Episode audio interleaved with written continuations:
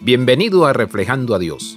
Pablo y Silas no eran superhéroes. Estos hombres de Dios estaban siendo castigados por compartir el Evangelio.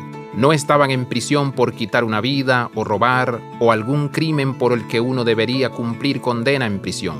Pablo y Silas vieron esta prisión como un lugar para testificar a los demás acerca de Cristo.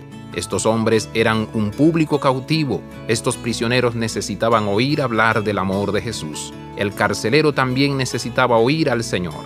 Todos necesitan oír hablar de Jesús. Todo el mundo necesita tener la oportunidad de escuchar la palabra de Dios.